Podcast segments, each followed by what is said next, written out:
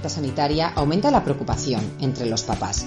Por eso hoy quiero hablar de la última alerta en Reino Unido por el aumento de las infecciones por Streptococcus pyogenes. A partir de ahora, Streptococo, aunque es el Streptococo A, pero vamos a hablar de Streptococo para que nos entendamos y no nos liemos más con el nombre. Seguro que has oído hablar de esta bacteria anteriormente sin ir más lejos, mi hija en junio más o menos tuvo una faringoamigdalitis eh, bacteriana por estreptococo y también provoca otro tipo de infecciones eh, cutáneas. Sí que es verdad que puede provocar infecciones leves, también puede provocar infecciones graves, aunque lo habitual es que provoque infecciones eh, leves. Pero quiero explicarte un poco por qué viene la alerta sanitaria, qué debes tener tú en cuenta y por qué no debes preocuparte. Simplemente todos debemos estar alertas.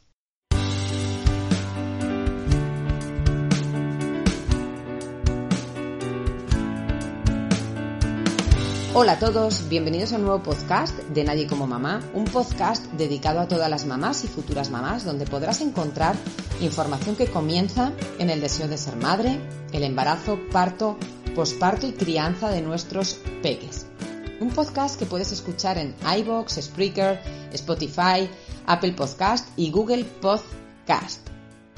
El estreptococo es una bacteria muy conocida en las consultas de pediatría de siempre. Provoca varias infecciones, la más conocida, como ya te he dicho que en mi casa también es la más conocida, es la faringoamigdalitis bacteriana. Había faringoamigdalitis bacteriana por estreptococo antes y la sigue habiendo ahora. Em, el tema de la alerta sanitaria en Reino Unido es porque se ha visto un incremento de los casos leves y de los casos graves, que luego te explicaré. Pero debemos preocuparnos. La alerta es para profesionales. Al final, eh, como pasó con el tema de la hepatitis, simplemente es una forma de decir, oye, estar especialmente atentos porque a nosotros eh, nos ha pasado esto, ¿vale? Que luego os explicaré con datos a qué se refieren eh, con el aumento. Y veremos también que han dicho ¿no? las principales sociedades en España, que es lo que debemos tener en cuenta. Con el tema de la faringoamigdalitis, eh, pues habitualmente eh, pues los peques tienen dolor intenso de garganta, fiebre elevada, a veces acompañado de placas de pus o petequias en el paladar, ganglios inflamados, pero ojo, tiene que ser valorado por su pediatra. ¿Por qué? Porque también hay eh, faringoamigdalitis víricas, que no requieren de la toma de antibiótico como sí eh, es necesario en el caso de que se confirme que es una faringoamigdalitis bacteriana por estreptococo. ¿Cómo lo hacen? Bueno, pues eh, como ya sabemos todos de test de antígenos, es una de las cosas que le debemos al COVID, antes no sabía nadie lo que era un test de antígeno, se hace un test rápido o se puede hacer también un cultivo, ¿eh? Pero hay streptotest, que así se llaman, que es un test eh, rápido, tipo, se hace un frotis en, la garganta, en la zona de las amígdalas, etcétera, y en el momento nos eh, dice si eh, el causante es la bacteria Streptococcus pyogenes. Si sale positivo, lógicamente se va a tratar con, habitualmente con amoxicilina, con una penicilina que, es sensible, vamos, habitualmente es sensible el estreptococo a la penicilina. Eh, también provoca otro tipo de infecciones, como, como, pueden ser, luego os contaré, ¿no? Pero diferentes infecciones cutáneas. Y eh, luego también tenemos que entender que a veces como padres, eh, yo entiendo que nos cueste un poquito, pero, pero es verdad que, que a veces un proceso vírico llevamos a nuestro peque al médico pues porque lleva eh, algún día con fiebre o no lo vemos bien. Parece un proceso viral que se acaba sobreinfectando por una bacteria. Por eso siempre os decimos que hay que ver la evolución de los procesos, que muchas veces tenemos que ver a los niños dos veces si el proceso no mejora y que no os preocupe, o sea, si vosotros veis que no desaparece la fiebre, que hay decaimiento, que hay otros eh, síntomas que no os cuadran, hay que volver a valorar a ese peque. Esto es imprescindible y es muy importante. O sea, si vemos que la fiebre mm, sigue con un proceso de más de cuatro días de fiebre, que está decaído entre, eh, picos de fiebre, con mal estado general, o que hay algún nuevo síntoma o alguno que ha empeorado, como ya hablamos en el anterior podcast eh, con Nacho, con, con, el pediatra Nacho, eh, del tema de que, bueno, pues que de repente aparezcan vómitos, dificultad respiratoria. En todos esos casos hay que volver a valorar el cuadro, porque hemos podido tener una sobreinfección o algo ha podido cambiar. Yo entiendo que a veces nos cuesta entender estas cosas. No, pues si le hubiesen dado el antibiótico desde el principio, nos hubiésemos, eh, no hubiésemos llegado a esto. La respuesta es no. Un antibiótico no nos sirve para un virus. Esto lo, hemos eh, aprendido, pero, pero, es verdad que, que, un proceso viral se nos puede sobreinfectar, porque una bacteria puede aprovechar la coyuntura, como yo digo, y ya se puede liar. O a veces el proceso es bacteriano desde el principio y con el streptotest pues ya vemos que es una faringoamigdalitis bacteriana por streptococo. Espero que esta parte haya quedado clara.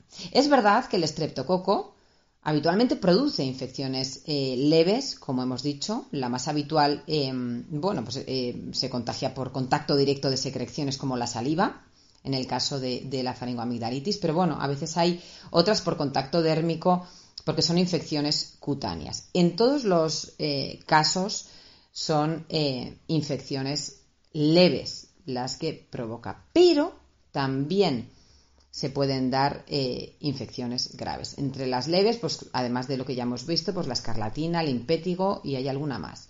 Pero es verdad que también se pueden complicar las cosas y provocar infecciones graves como sepsis, neumonías y otros procesos. ¿Vale? ¿Por qué ha saltado la alerta, la alerta sanitaria en Reino Unido? Bueno, pues creo que quien mejor nos lo puede explicar es la Sociedad Española de Infectología Pediátrica.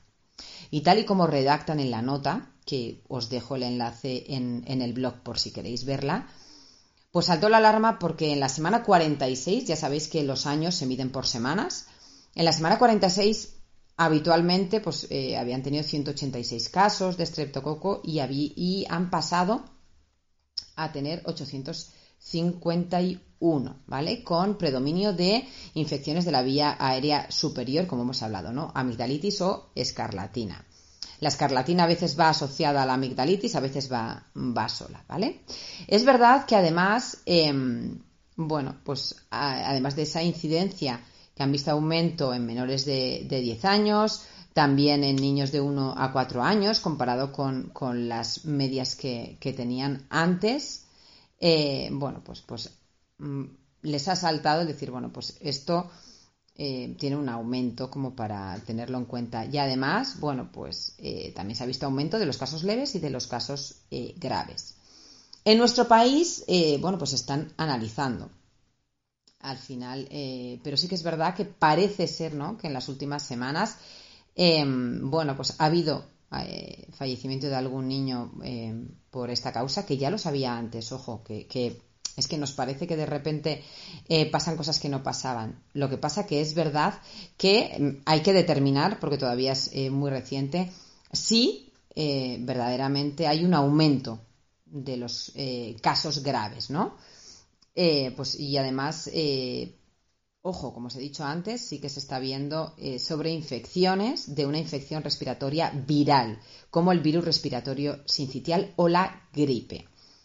¿Qué quiero deciros con esto? Bueno, pues que ya os he explicado que las bacterias pueden aprovechar un proceso viral y sobreinfectarnos. Tenéis el podcast anterior, que si no lo habéis escuchado, en el que hablamos con, con Nacho de las bronquiolitis habitualmente causadas por el virus respiratorio sincitial, que a día de hoy estamos muy cerca de la vacuna, como ya sabéis, que será una vacuna para las mamis embarazadas, igual que se hace con la tosferina para proteger a los peques. Pero ojo, tenemos vacuna para la gripe. Y estamos viendo un aumento de casos en los que se producen sobreinfecciones, tanto en eh, temas respiratorios, por procesos virales, como en procesos de gripe. Con lo que, mm, lógicamente, eh, la Sociedad Española de Infectología Pediátrica hace recomendaciones a los profesionales, pero también a los papis nos deja claro que eh, En el caso de que se confirme una faringoamigdalitis eh, bacteriana por estreptococo, hay que dejar por lo menos em, al peque en casa, sin ir al cole, hasta que lleve 24 horas con antibiótico para evitar la diseminación y el aumento de los casos. ¿Vale? Eh, o sí que sería una restricción para ir al colegio, por lo menos hasta que lleve 24 horas de antibiótico y ya no pueda contagiar. Y por supuesto, como ya os he explicado el motivo, pues se recomienda, eh, bueno, pues como ya nos indica el Comité Asesor de Vacunas de la Asociación Española de Pediatría, vacunar a los niños entre 6 meses y 5 años, ¿no? De la gripe. En definitiva, las alertas son para que estemos atentos como profesionales y como papis, ¿no? Eh, sobre todo teniendo en cuenta que el estado general eh, nos da mucha información, que nosotros conocemos muy bien a nuestros peques y muchas veces me escribís y os estáis contestando eh, vosotras. Me dice, Yolanda, no le veo bien, lleva tres días con fiebre y esto en vez de remitir está empeorando. Bueno, tú misma te estás contestando. Ese peque necesita volver a ser eh, reevaluado, ¿no? Así que espero haberte dado un poquito de luz y bueno, y ayudarte a entender, ¿no? Que yo, que yo sé que a veces cuesta. cuesta entender determinadas cosas cuando no eres del gremio. Normal, como a mí me pasa con otras cosas, ¿no? Como puede ser con el tema informático, que me vuelvo loca y digo, pues mira, a un informático le parecerá todo normal, pero a mí, mm, pues, pues no me lo parece. Pues con el tema sanitario a veces también nos pasa esto, ¿no?